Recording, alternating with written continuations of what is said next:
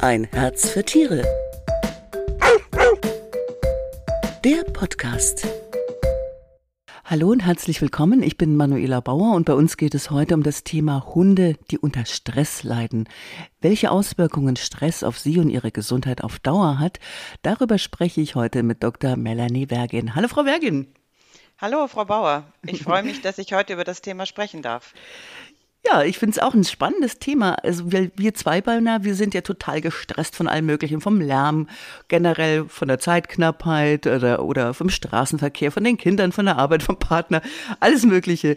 Ähm, aber dass unsere Hunde auch unter Stress äh, leiden können, das war mir gar nicht so bewusst, weil ich finde die ja meistens immer so ganz ja entspannt und gechillt und habe sie darum immer eigentlich beneidet. Ähm, ist denn Stress bei Hunden wirklich ein Problem? Ja, leider. Ähm, das war uns auch lange, glaube ich, als Tierärzten nicht so bewusst. Wir haben das, glaube ich, ähm, lange ignoriert. Aber auch unsere Haustiere und eben auch insbesondere der Hund leidet durchaus unter Stress. Und da ist es eben auch wichtig, dass man lernt, diesen zu erkennen. Mhm. Was ist denn ein Stressfaktor für einen Hund? Ja, das ist leider individuell sehr unterschiedlich. Das heißt, jeder Besitzer muss seinen Hund sehr gut beobachten, sehr gut kennen, um dann herauszufinden, was ihn stresst. Was, glaube ich, bei fast allen Hunden ist, ist der Tierarztbesuch. Das können, glaube ich, mhm. alle Besitzer nachvollziehen. Aber auch Lärm oder sehr viel Unruhe. Ähm, das sind alles mögliche Stressoren, ein Umzug oder ein neues Familienmitglied kommt ins Haus. Also stellen Sie sich vor, das Baby wird geboren. Jetzt ändert sich die gesamte Familiensituation, es ist weniger Zeit da. Auch das kann durchaus eben einen Hund sehr stressen. Wie, wie merke ich das als Besitzer jetzt, dass er unter Stress leidet? Gibt es da irgendwie äußerliche Symptome, die ich ja, äh, woran ich das erkennen kann? Ja, das gibt es. Und wir unterscheiden die ähm, sehr ähm, stillen Signale, die man nicht so gut äh, sieht, und die klaren Stresssignale. Die ähm, eher milden Stresssignale kann ein Besitzer durchaus übersehen, wenn er sich dessen nicht bewusst ist.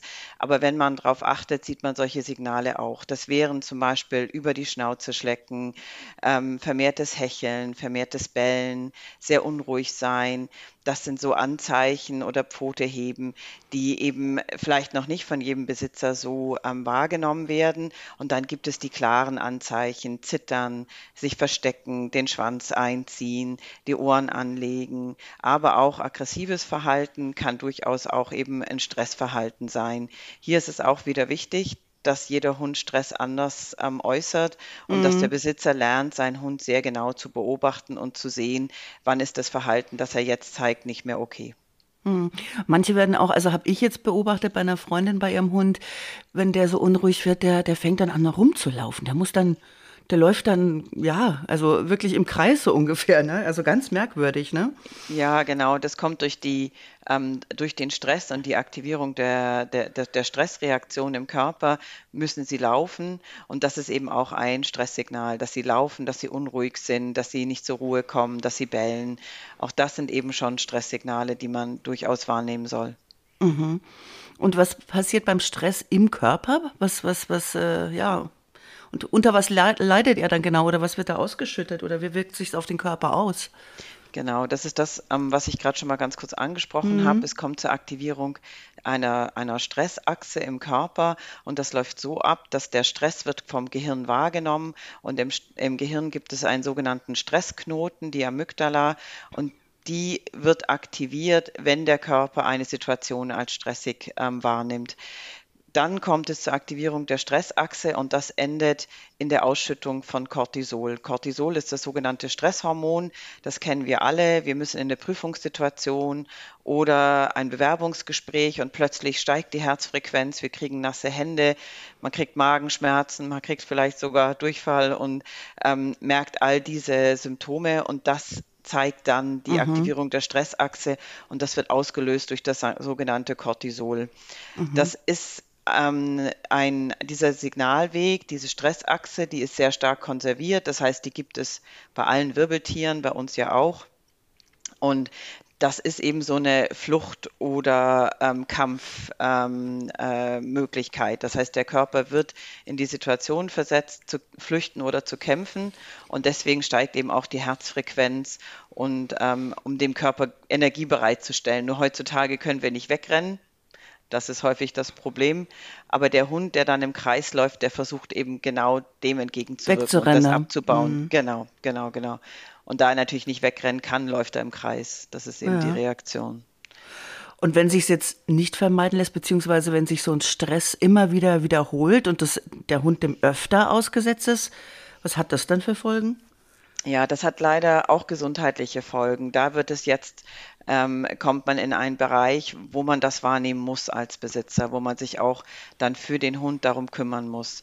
Also stellt man sich vor, ähm, ein Hund hat Geräuschangst und die, diese Geräusche kommen mehrmals die Woche vor und es kommt mehrmals die Woche zum Auslösen dieser Angstreaktion, dann wird jedes Mal das Cortisol ausgeschüttet und jedes Mal ähm, kommen diese Reaktionen des Körpers. Und mhm. das führt dann, wenn das häufig vorkommt, dazu, dass ein Körper auch, also dass ein Hund auch erkrankt erkranken kann. Mögliche Erkrankungen sind ähm, Magenschleimhautentzündung und ähm, Magengeschwüre. Das ist mhm. dann, was der Hund dann zeigt, ist Fressunlust, Erbrechen, ähm, Bauchschmerzen zum Beispiel. Oder es kann auch zu einer Senkung des Immunsystems kommen, dass über Cortisol das Immunsystem dann gehemmt wird und dass er dann infektanfälliger wird. Also ein Hund, der ständig irgendwie eine Infektion hat, der mal einen Schnupfen hat, irgendwie das sind eben so Anzeichen, dass ein Hund eventuell unter wiederkehrendem Stress leidet. Und da wäre es eben wichtig, dass man nicht nur die Symptome dann behandelt, wie eben die Magenschleimhautentzündung, sondern dass man dann versucht, diese Stressoren ähm, zu erkennen und dann eben ja auch zu minimieren, dass, dass das wieder heilen kann auf Dauer. Mhm. Na, gegen so Lärmsachen hm, sage ich jetzt mal, wenn die Müllabfuhr regelmäßig kommt, ist vielleicht schwierig, da was zu machen. Äh, was gibt es denn sonst für Tipps, wie, wie ich den Stress für den Hund reduzieren kann? Zum Beispiel jetzt beim Tierarztbesuch. Genau, da sprechen Sie schon einen guten Punkt an. Man kann nicht jeden Stress immer vermeiden. Und wenn jetzt ein hm. Hund auf sehr viele Situationen mit Stress reagiert, dann wird man ähm, das nicht hinbekommen, dass man ihn ständig aus diesen Situationen oder vor diesen Situationen bewahrt. Um dann eine Verbesserung für den Hund zu bekommen, gibt es mehrere Möglichkeiten. Eins ist sicherlich eine Verhaltenstherapie. Das heißt, dass man mit einem dafür ausgebildeten Tierarzt schaut, was sind die Stressoren und wie kann ich den Hund an diese Situationen gewöhnen. Das mhm. kann aber sehr schwierig und auch sehr langwierig sein. Und das kann durchaus sein, dass man das dann auch medikamentell unterstützen muss, dieses Training, damit das eben ähm, der Hund wirklich auch lernen kann, mit dem Stress besser umzugehen. Aber das sind ähm, auch häufig eben sehr langwierige Therapien dann. Mhm. Weil Sie sagen, medikamentell äh, unterstützen. Gibt es denn vielleicht auch so biologische Tierarzneimittel, womit man den Stress ja minimieren kann? Ja, ähm, das gibt es jetzt seit neuem. Haben, gibt es jetzt ein Medikament, das heißt Nurexan. Ähm, das ist für Tiere. Und das ähm, konnte in Studien gezeigt werden, dass Nurexan die Aktivierung dieser Stressachse signifikant reduziert. Man weiß auch von anderen Studien, dass der Hund dadurch eher in die Situation kommt, lernen zu können. Denn was man vielleicht von sich selber auch weiß, wenn ich wahnsinnig gestresst bin, dann ist es ganz schwierig, etwas zu lernen und sich in eine Situation zu bringen, wo ich das aufnehmen kann. Und das ist bei dem Hund auch nicht anders. Wenn der schon gestresst ist, kann er nicht mehr lernen. Wenn ich ihm jetzt aber helfe, dass der Stress nicht so ähm, dass der Stress nicht so stark wird, dann kommt er eher in eine Lernsituation, wo er das Training dann auch aufnehmen kann. Mhm. Und ähm, damit kann man eben dieses Training sehr, sehr gut unterstützen. Mhm. Naja, das kennt man ja vielleicht vom Menschen. Also ähm, dieses Nurexan ist es pflanzlich, nehme ich an, ne? Genau, das ist pflanzlich. Das besteht, das hat ähm, fünf Inhaltsstoffe. Das ist zum Beispiel Hafer, Passionsblume, Kaffee Passionsblume, und mhm. ja, genau, Passionsblume. Das kennt man, glaube ich. Ähm, das ist sehr beruhigend. Es ähm, ist auch sehr gut untersucht und man weiß, dass Passionsblume eben sehr beruhigend wirkt, angstlösend und ähm, dass das e, einem eben hilft, mit Stress besser umzugehen. Ähm, genau, das, ähm, das sind die Inhaltsstoffe von mhm. Norexan. Und wirkt es denn sofort? Also ich kann mich erinnern, als ich solche Sachen, so pflanzliche genommen habe, da hat es, musste man es regelmäßig nehmen und hat dann die Wirkung erst nicht sofort eingesetzt. Es hat gedauert, bis die Wirkung eingesetzt hat. Ist ja, das bei dem Mittel auch so? Ja, das stimmt. Also viele Medikamente muss man über eine gewisse Zeit nehmen, dass sie ihre Wirkung zeigen. Und das ist der Vorteil von Nurexan. Das wirkt sogar innerhalb von einer Stunde. Das heißt, wenn Sie oh. jetzt wissen, oh, morgen okay. muss ich zum Tierarzt, dann mhm. kann man entweder eine Stunde vorher ähm, eine Tablette geben, dass das Tier sich nicht so aufregen muss. Oder wenn man jetzt weiß, oh je, mein Tier regt sich furchtbar auf, mein Hund ist wirklich immer völlig gestresst beim Tierarzt, dann kann man auch eine sogenannte Akutdosierung machen, wo man dann zwei Stunden, bevor man zum Tierarzt muss, alle halbe Stunde ähm, die jeweilige Dosierung für den Hund eben dann gibt, sodass man das nicht Wochen oder Tage vorher geben muss, sondern das reicht auch eben kurz vorher. Mhm. Aber ähm, wenn es pflanzlich ist, dann darf man das wahrscheinlich auch längerfristig einsetzen, oder?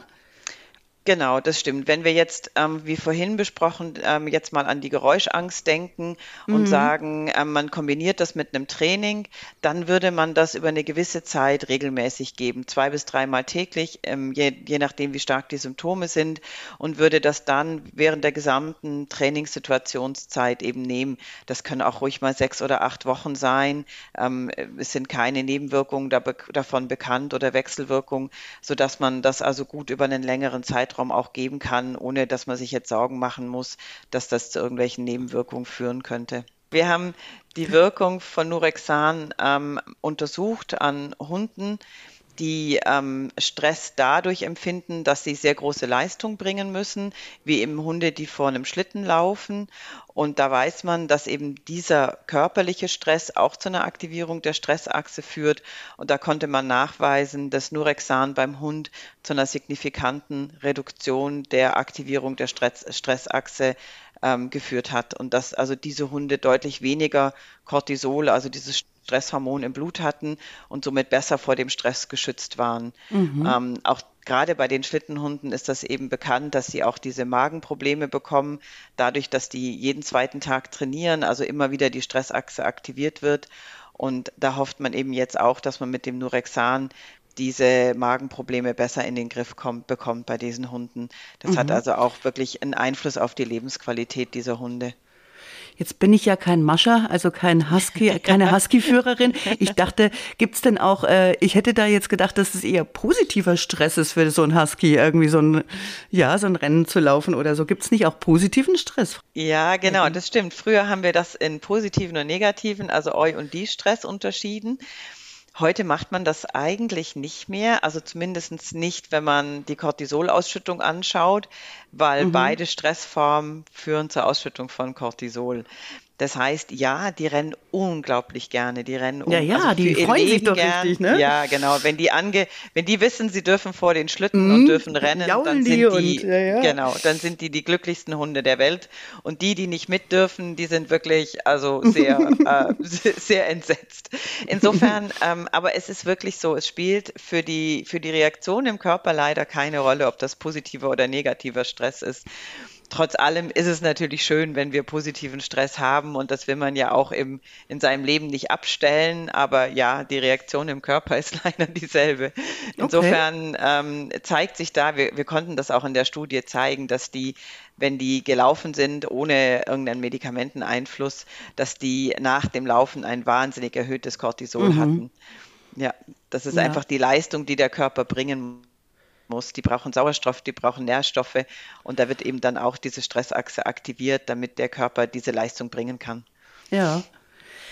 Ähm, ich arbeite ja ganz gerne mal so mit, mit so ätherischen Ölen. Also wenn ich mich ja ein bisschen beruhigen will oder entspannen, dann zum Beispiel nehme ich Lavendel oder so. Darf man oder kann man sowas auch beim Hund anwenden oder kann man da auch über die Ernährung gehen, die vielleicht eine beruhigende Wirkung hat? Gibt es da auch Möglichkeiten? Ja, da gibt es ähm, äh, interessanterweise gibt es auch ähm, ein Futtermittel, was ähm, den Hund beruhigen soll. Da sind gewisse Inhaltsstoffe drin, von denen man weiß, dass es das Serotoninsystem im Gehirn anspricht. Da gibt es also durchaus auch Möglichkeiten.